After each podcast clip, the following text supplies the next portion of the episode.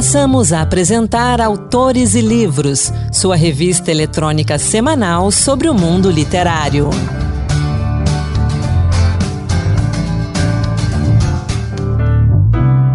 Olá pessoal, começa agora mais um Autores e Livros, dose extra. Sou Anderson Mendanha e aqui comigo Ana Beatriz Santos e juntos vamos trazer algumas dicas de leitura para este início de ano. Ana, muito bom estar contigo aqui, comigo na apresentação mais uma vez. Olá, Anderson. Olá, ouvinte do Autores e Livros Dose Extra. Você que, como nós, é um fã de leitura, que a gente está animado para fazer esse programa. Pois é, já passou o tempo das festas de Natal, de Ano Novo, a ressaca das primeiras semanas. E agora sim a gente pode trazer ali algumas dicas de leitura, porque se a gente tivesse colocado antes, eu imagino que as pessoas iam deixar de lado, porque ainda estava naquele ritmo. Mas agora não. O mês de janeiro já está pelo meio, daqui a pouco vem fevereiro, então a gente separou aí várias dicas de leitura para este início de ano. A gente tem dicas de todos os tipos. A gente tem romance, tem biografia, tem lições para o nosso dia a dia. Então, vamos às nossas dicas de leituras. Ana, qual a sua primeira dica para os nossos ouvintes? E aí a primeira dica que eu tenho é o livro A Natureza das Coisas, da Marília Passos.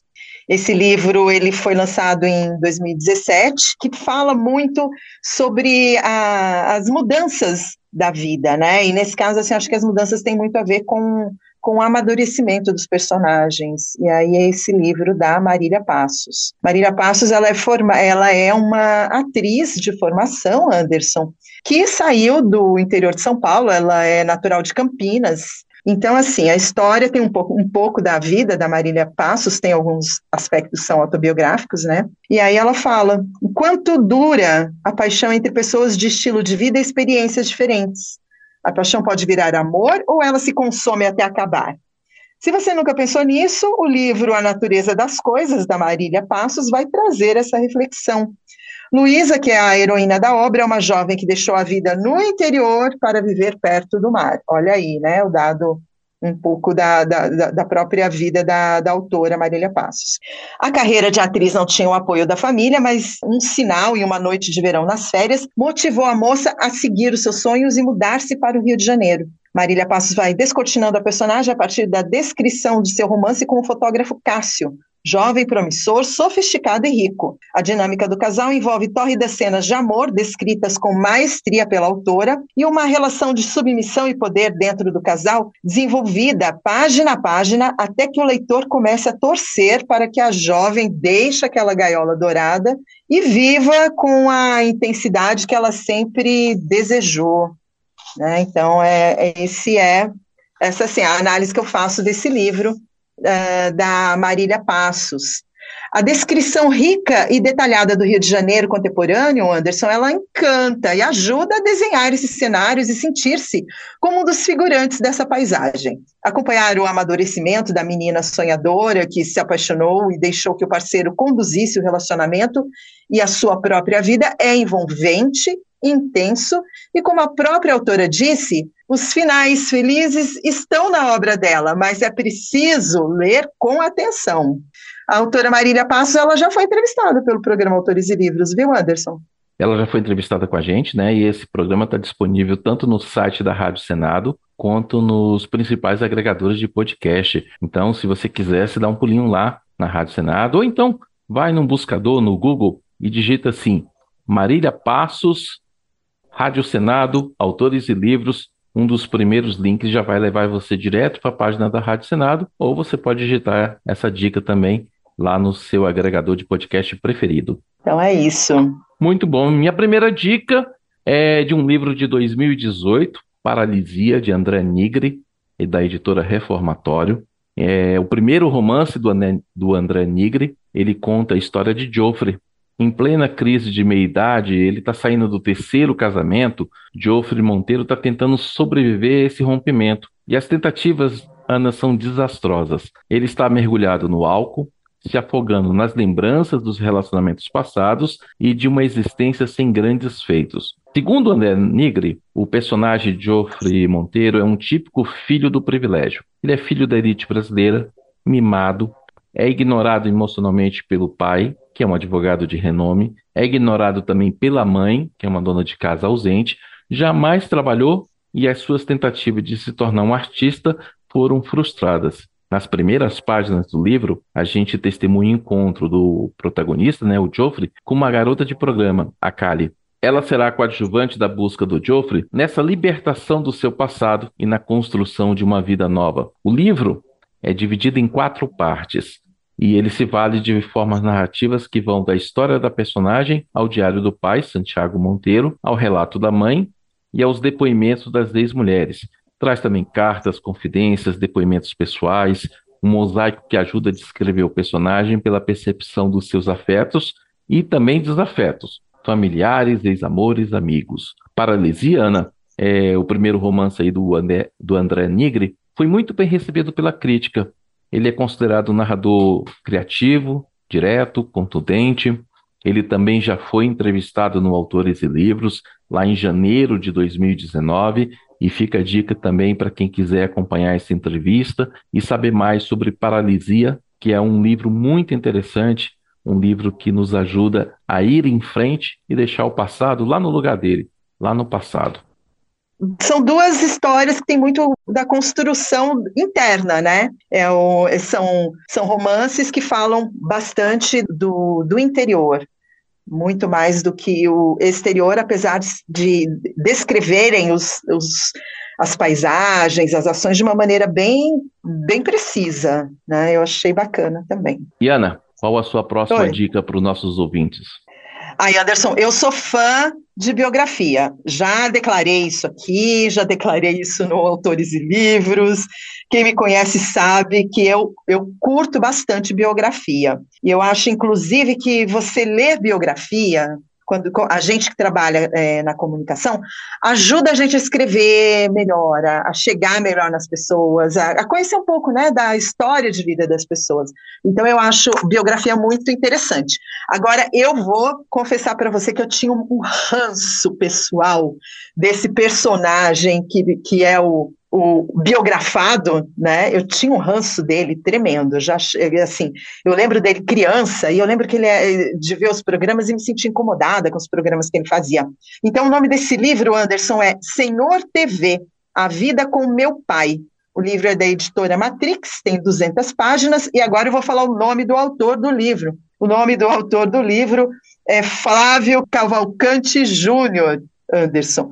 Flávio Cavalcante Júnior é filho do apresentador de TV Flávio Cavalcante, que comandou programas de rádio e de televisão desde que a televisão começou nos anos 50 e ele seguiu com a carreira até os anos 80 e trabalhou na TV Tupi. Depois que a TV Tupi foi virou SBT, ele continuou no SBT. Então ele é ali contemporâneo de Chacrinha, Silvio Santos, né? É dessa dessa galera aí. E ele, e ele é muito conhecido, Anderson, esse é um detalhe que eu desconhecia. Ele foi um dos pioneiros nos, nos programas uh, de calouros com jurados. Eram bons candidatos, né? A cantores, músicos, e eles iam se apresentar no programa do Flávio Cavalcante, e aí recebiam o parecer de um corpo de jurados. Então, essa, esse era um, um programa dele, ele também tinha um, programa chamado Um Instante Maestro, e um, acho que o programa final dele é, é, é, se chamava Programa Flávio Cavalcante, esse do SBT. Quando eu falo do ranço, era esse programa. Porque ele descascava os, os novos uh, cantores, as novas bandas. Ele era cruel, assim, quebrava disco. Eu imagino que devia ser um desafio muito grande para um novo músico passar pelo crivo do Flávio Cavalcante. Então é isso, como eu falei, né, ao lado do Chacrinho Silvio Santos, ele se consagrou como uma das lendas da mídia brasileira, virou símbolo de uma época, de uma geração inteira. Ele nasceu em 1923 no Rio de Janeiro. Através dessas apresentações no programa de calouros dele, que surgiram nomes como Emílio Santiago, Fafá de Belém e Alcione. E ele também teve tem um, tem, conseguiu um feito, Anderson, que esse aí você vai curtir. Você que é um bom entrevistador, ele conseguiu uma entrevista exclusiva com o presidente americano John Kennedy. o John Fitzgerald Kennedy, né, ele foi entrevistado pelo Flávio Cavalcante, uma entrevista exclusiva, isso nos anos 60, né, quando o John Kennedy já era presidente nos Estados Unidos, e aí foi esse grande feito. Agora, é, havia, Anderson, um, um, certo incômodo das pessoas, porque o Flávio Cavalcante era tido como um, um, reacionário, um cara que apoiou o golpe militar de 64. E aí o Flávio Cavalcante Júnior, ele, ele fala, discorre um pouco sobre isso. Né, de que, o, apesar de ter apoiado o golpe militar de 64, eh, no princípio, o Flávio Cavalcante chegou à conclusão que aquilo não era, não era muito bom e depois se comportou de uma maneira é, contra o golpe, né? Ele se juntou à oposição, mas que ninguém lembra disso, que ninguém lembrou desse detalhe, de que ele mudou de opinião depois, né? O que ficou valendo para a maioria das pessoas, e aí a gente fala dos cancelamentos hoje, né, Anderson? Naquela época não tinha celular, não tinha rede social, se tivesse ele seria muito mais achincalhado. E mesmo pela mídia, que era na época o jornal impresso, rádio, televisão, ele também um, foi julgado por isso, né, por essa posição. E, gente, teve um, é, teve um, um fato que eu esqueci. O Flávio Cavalcante, Uau. o Flávio Cavalcante morreu trabalhando. Sabia Sim. disso? É, pois é. Pois é, o Flávio Cavalcante não faz parte da minha história, porque, diferente de você que morava em São Paulo, naquela época eu morava lá em Porto Velho, Rondônia, longe. E olha, Ana, até ali o meados dos anos 80, só depois mesmo que do governo Sarney, que apareceram outros canais de TV por lá. Então, até é, meados 83, 84, talvez 85, a gente só tinha a TV Globo e a TV Nacional. Depois Olha que, só. Depois que chegou o SBT, então eu não, Flávio Cavalcante não faz parte da minha infância, porque não tinha como assistir lá, né? Vim conhecer a figura, né, depois já de adulto, depois já com, trabalhando na comunicação, da importância dele. Mesmo ele sendo polêmico, ele trouxe muitos avanços para o rádio, para a TV, e, e o Flávio Cavalcante, para mim, tem uma coisa importante. Ele revelou, além de tantos nomes, ele revelou Emílio Santiago. Emílio Santiago, que durante Sim. tantos anos cantava nos barzinhos e nas noites, com a chance que ele teve no Flávio Cavalcante, Emílio Santiago ganhou é, abertura nacional. Ganhou uma, é, uma verdadeira chance. E Emílio Santiago é um dos grandes nomes da música brasileira e faz falta hoje em dia.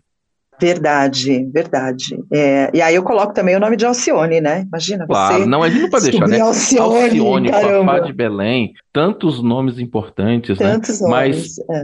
com o Emílio é muito forte. É, é, bacana demais. Pois é, então eu acho, gente, que é uma biografia, uh, fala sobre comunicação, fala sobre televisão, fala sobre celebridades, né, de um, de um tempo passado, e eu acho super importante, né, Anderson, que a gente tenha noção de como a história a história do, do século XX foi se construindo, né? A uhum. gente a gente é que está na fase 200, né? A gente nasceu nos 70, né? Então a gente a gente Eu ainda sou geração X, hein? É, eu, eu também, viu, gente? Enfim, então assim, às vezes a gente se assusta, né, de um, de um rapaz de 18, 20 anos não conhecer essas figuras, mas aí a gente lembra e fala, cara, passou muito tempo, né? Passou muito tempo. Então, é muito gente, tempo. É, é Ele morreu em 86. Isso é. dá. Isso dá 36, é, 38 anos, quase 30, 37 anos. Né? Pois é, a gente já tem, então, é, com 37 anos, a gente já tem, por exemplo, pessoas em cargos de chefia dentro de uma rede de televisão, uma rede de rádio, né? Nessa idade é muito comum. E esse cara não conviveu com essa figura, né? Não sabe quem era essa figura. Então, de repente, e às vezes na correria a pessoa não tem essa chance de, de parar e pensar em quem veio antes, né? E a gente está uhum. nesse momento, eu acho muito importante a gente valorizar a história brasileira, eu acho que é importantíssimo. Então é essa a minha sugestão, Anderson. Ana, minha dica agora é Diário Estoico, 366 lições sobre sabedoria, perseverança e a arte de viver, publicado pela editora Intrínseca. Olha só, Zenão, Sêneca, Epiteto, Marco Aurélio, grandes nomes da antiguidade que podem oferecer aos desafios impostos à sociedade de hoje muita, mas muita coisa. Eles são considerados os pais do estoicismo. Esses pensadores do mundo antigo acreditavam que o caminho da felicidade está ligado à busca da tranquilidade, ao domínio de si mesmo e à aceitação natural do curso dos acontecimentos. Diante da nossa sociedade dos dias de hoje, imediatista, castigada por condições impostas pela pandemia de Covid-19, a filosofia estoica oferece uma chance de minimizar os estragos que a incerteza, a superficialidade e os valores dos dias de hoje provocam na saúde mental, tanto dos homens quanto das mulheres, em qualquer lugar do mundo. Os autores desse livro são Ray Holiday, que apresenta como que se apresenta como um estoico moderno, e o filósofo Stephen Hausman. A abordagem prática da obra traz uma meditação para cada dia do ano, acompanhado por comentários que contextualizam e elucidam os, os ensinamentos dos filósofos. Traz também exercícios e provocações que incentivam a gente a modificar a nossa forma de pensar e de agir. O livro conta ainda com um glossário de termos gregos e uma lista de leituras recomendadas para quem pretende se aprofundar no tema. É um guia acessível que apresenta às novas gerações, esse povo mais novo, e para nós também, de mais idade, a sabedoria milenar dos estoicos de uma forma descomplicada e instigante. Ana, esse livro está aqui na minha estante. É um livro super gostoso. Eu tenho lido ele de vez em quando. Eu poderia ler mais, né? Mas às vezes a gente esquece de tirar ele da estante. Mas eu penso em botar ele para frente, porque as informações que tem ali, a riqueza que ele traz é muito grande. Então a nossa dica aí, essa dica é a minha última dica de hoje, Diário Estoico, 366 lições sobre sabedoria, perseverança e a arte de viver, publicado pela Intrínseca. Para quem tem dificuldade de ler um livro inteiro, tem essa, essa divisão, né? Um, um pensamento por dia, eu acho muito legal. E ele é bonito, né? Ele é bem bonitinho, lindo, lindo. assim, o desenho dele, a editoração dele é muito bacana, muito muito agradável, né? Ana, qual a sua dica então aí agora? Você disse aí que é um livro gostoso, que tem uma capa bonita também, mas ele tem só capa bonita ou ele tem conteúdo? Ah, ele tem conteúdo, Anderson, porque é isso, né? A gente não pode julgar o livro pela capa, apesar do que é uma capa bonita, ela às vezes ela é atraente o suficiente para você destrinchar quem é esse o autor desse livro, né? É, Anderson, a minha dica, a minha última dica é um livro chamado Patinco, esse livro ele é, ele é de uma autora uh, coreana, é, norte-americana de origem coreana, é, e ela, ela conta uma história muito instigante de uma mulher que saiu da Coreia, quando a Coreia ainda era unificada, e ela era dominada pelos japoneses e ela migrou para o Japão em busca de uma vida melhor, né? E ela se casou, ela e o marido, eles já tinham uma cultura que era muito fora da cultura asiática, porque esse marido ele era um ele estudou para ser pastor. Então ele era um missionário cristão numa comunidade é, budista, shintoísta e depois também uma comunidade que não tinha religião nenhuma, né? E aí é, conta os percalços da vida desta moça, que saiu, saiu da, da terra natal muito cedo, e, e, mostra um dilema, Anderson, que é um, é um dilema muito grande relacionado à cultura japonesa, que é uma coisa que a gente é, não tem muita ideia, só tem, só tem ideia quem passa por isso ou quem convive com pessoas que passaram por isso, que é a dificuldade da aceitação do estrangeiro. Né? E aí, assim, existe uma coisa que eles comentam no livro durante muito tempo, Anderson, por exemplo, que os japoneses acham que eles têm condições de distinguir fisicamente quem é coreano e quem é japonês. E não tem, uhum. não tem, não existe, né? Assim, fenotipicamente eles são muito próximos, né? E ainda existe isso. É, lá, os coreanos, eles, é, quando tinham algum sucesso, conseguiam sair, né, da bolha, da bolha é, de imigrantes, Alguns trocavam de nome e nunca mais se referiam à cultura coreana e tentar para se passar por japonês para serem aceitos e serem bem tratados nas, nas suas comunidades e serem respeitados na sua na sua área de trabalho e tudo mais. Mas a história da, da protagonista é muito bonita. O nome do livro é Pachinko. Pachinko é, um, é uma espécie de um jogo, um, uma espécie de fliperama que se tornou um jogo de azar na, no Japão e é uma e, e, é um negócio, um tipo de negócio que é dominado pelos coreanos. com todos os preconceitos e tudo que tem. Patinco, então, Ana, da Mindin Lee, publicado pela. Intrínseca. Publicado pela Intrínseca, né? Está disponível Isso. tanto no formato impresso quanto no formato digital. Se você quiser saber mais sobre esse livro, você pode dar um pulinho lá no Instagram e usar a hashtag Dicas Autores e Livros. Aliás, a gente vai colocar também os outros livros que a gente falou aqui também no Instagram. Então, quer saber mais? Vai lá no Instagram, usa a hashtag Dicas Autores e Livros, que você vai saber mais sobre Patinco e também sobre as nossas outras dicas de leitura que a gente deu aqui hoje. Valeu, Anderson, valeu mesmo, porque assim, eu não queria arriscar falar um nome, um nome estrangeiro errado, né? Os nossos ouvintes não, não merecem. Apesar que eu sou craque em falar nome estrangeiro errado, né? Peço sempre desculpas, né? Às vezes a gente erra, mas a gente segue em frente. E eu sempre fujo daqueles nomes muito complicados, porque a gente tenta, a gente tenta aprender, mas às vezes a gente não consegue respeitar. E Ana, você, a gente ainda tem um tempinho antes de encerrar. Eu ando numa fase bem oriental, adorei essa sua indicação. Eu vou ler Patinco, né? Eu tenho lido vários livros que vêm do Oriente, é, alguns livros japoneses, coreanos, chineses também, né?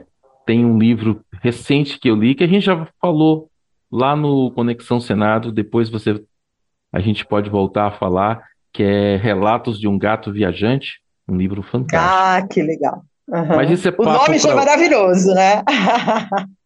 para quem gosta de gatos e para quem gosta de relações de amizade, relatos de um gato viajante. Mas essa é a história para outro dia. A gente vai encerrando que o nosso tempo está acabando. Ana, obrigado pela sua presença aqui na apresentação. Eu sempre acho muito bom você estar aqui comigo apresentando também. O programa fica muito mais rico com a sua presença. A gente devia fazer isso mais vezes. Ah, com certeza, Anderson. Vamos, vamos nos organizando para que isso aconteça com bastante frequência. Eu tenho um problema, né? Eu adoro falar. Esse que é o grande problema. Tem, tem que ter alguém, tem que ter alguém com reloginho. E se eu sou a produtora que fica com reloginho, a gente tem que eleger alguém para ficar com reloginho para nós, nós dois conversarmos. Mas é muito bom, adoro, adoro estar com os nossos ouvintes. E, pessoal, é a, a literatura salva. A literatura salva, isso mesmo. O Autores e Livros Dose Extra vai ficando por aqui. Obrigado pela sua companhia, sempre muito obrigado pela sua presença aqui conosco. A gente volta na terça-feira que vem falando de histórias da música brasileira com Rui Godinho. Espero vocês. O programa de hoje contou com a apresentação minha, de Anderson Mendanha, e também da Ana Beatriz Santos, que também ajudou na produção do programa, junto com a Keuli Torres. Os trabalhos técnicos são de Josevaldo Souza. Até a próxima para todo mundo. Boa leitura. Até a próxima, Ana. Até a próxima. Tchau, tchau. Acabamos de apresentar Autores e Livros, sua revista eletrônica sobre o mundo literário.